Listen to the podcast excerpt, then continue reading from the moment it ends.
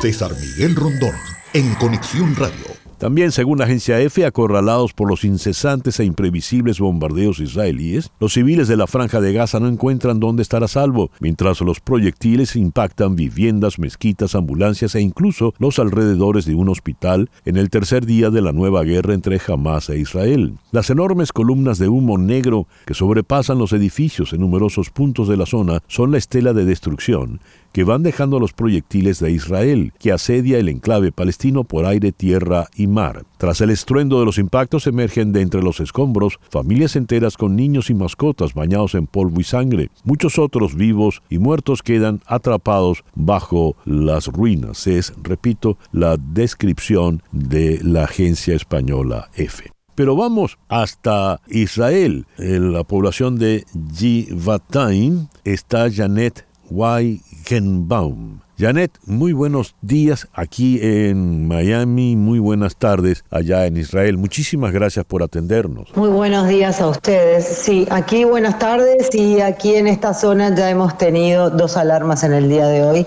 Así que em, si se nos corta la comunicación o les digo suena alarma, suena alarma y sale corriendo, no se enojen conmigo. No, por favor. Eh, lamentablemente tuve que llegar a esta zona eh, donde vive mi hija porque eh, uno porque ella quería mucho que en el momento que nos permitieron salir de la zona mía del kibutz llegáramos a estar con ella eh, y otro porque hoy día toda esa zona, la zona del municipio de Eshkol, que es la zona sur lindera con la franja de Gaza, han eh, evacuado a toda la población. Esa zona de Eshkol es la zona que tiene eh, la frontera más larga con la franja de Gaza, 45 kilómetros. El kibutz donde yo vivo se llama Niritzhak, es eh, un kibutz que está eh, a 3.8 kilómetros de la franja de Gaza y 8 kilómetros de la frontera con Egipto.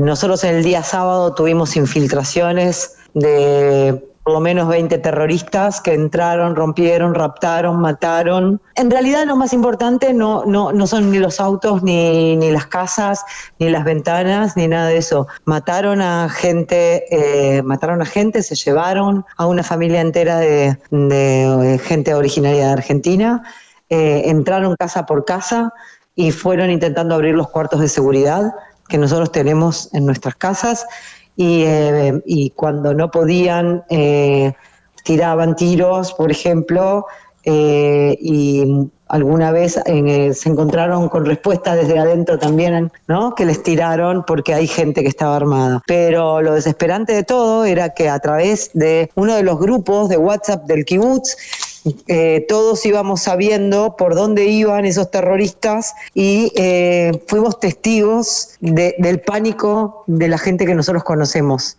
de nuestros amigos, de gente apreciada, querida, de compañeros de trabajo. Eh, fue una cosa muy desesperante.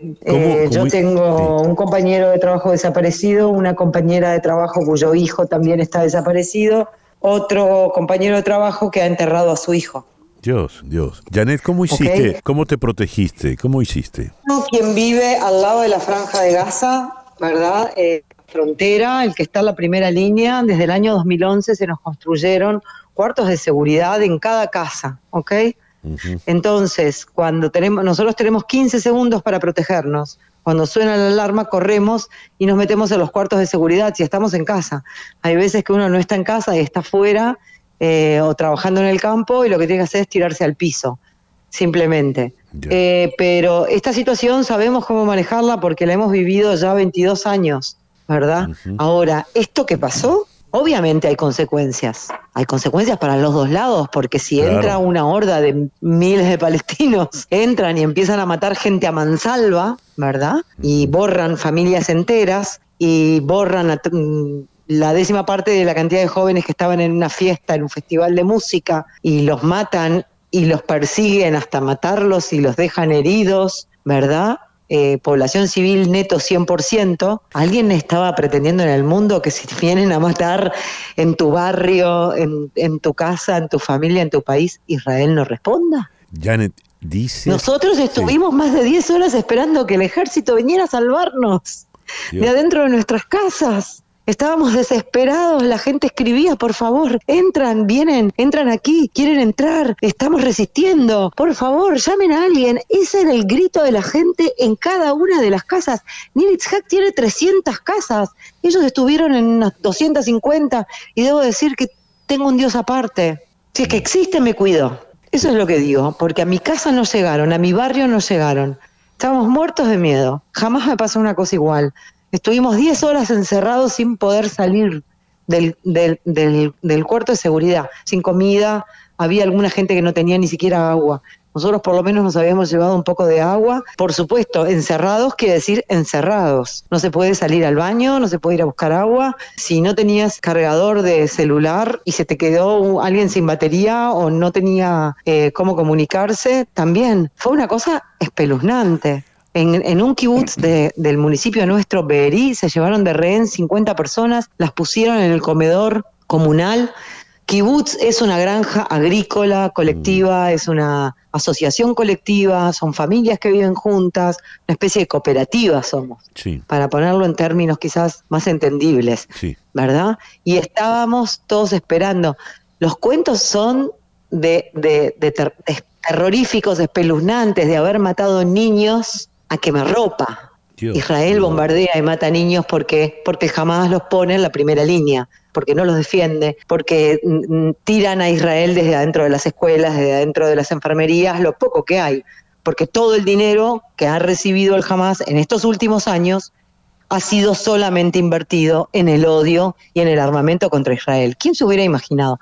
Yo les, no les puedo explicar, durante casi dos horas lo único que se veía en la televisión eran rectángulos naranjas, eso quiere con nombres de lugares.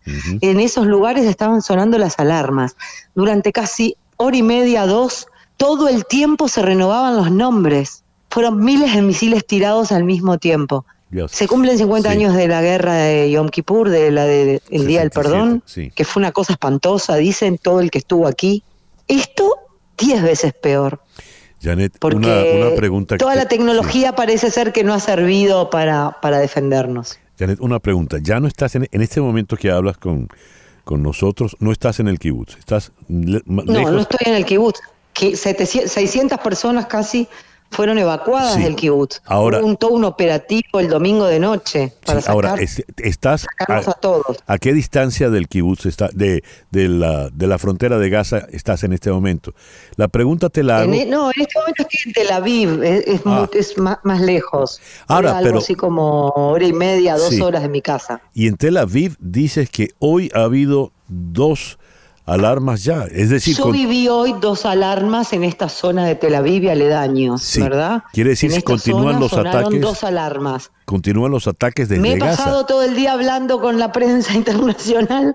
No he leído noticias. Sé que en el norte tuvieron también incursiones desde ayer. Pero la o sea que hay también gente encerrada en refugios. La pregunta que te hago, ¿es decir que todavía hay ataques a territorio israelí desde Gaza? Ah, sí, por supuesto. Sí, sí, esto no va a parar y esto no. Esto, a mi entender, después de 26 años de vivir en Israel y en la zona donde vivo, esto no se termina de un día para el otro. Esto es tristísimo. Sí. Y todo esto, por supuesto, no ayuda para nada, para promover nada que tenga que ver con la paz, la tranquilidad. Por supuesto. El kibutz donde yo vivo, en 1997, cuando yo llegué, teníamos 97 eh, trabajadores palestinos. Mm. con quienes teníamos una excelente relación, eran compañeros de trabajo, ¿ok? Eh, era gente de confianza. Y ahora tengo otra vez alarma, Gilad, Gilad. Mm. Y ala, ¿dónde tenemos la llave de acá? Acá, vamos. Estamos saliendo, no, no sé qué va a pasar con mi, con mi conexión con ustedes, ¿ok? Janet, muchas ah, gracias. Recibe un fuerte abrazo. Estoy corriendo, estoy aquí, no tengo 15 segundos, por suerte aquí tengo un minuto. Lo que pasa es que en el momento en que entre en el cuarto... Ya, se nos fue la comunicación. En el momento en que entre el cuarto de seguridad probablemente esto se corte. Sí, gracias Janet. Eh, corre, corre, anda, protégete. Por favor, anda, anda y protégete. Gracias. Gracias a ti por atendernos. Gracias a ustedes. Fuerte abrazo, Janet. Es decir, entonces, estamos hablando en la zona donde ella está, en Tel Aviv, este sería la tercera alarma en el día de hoy.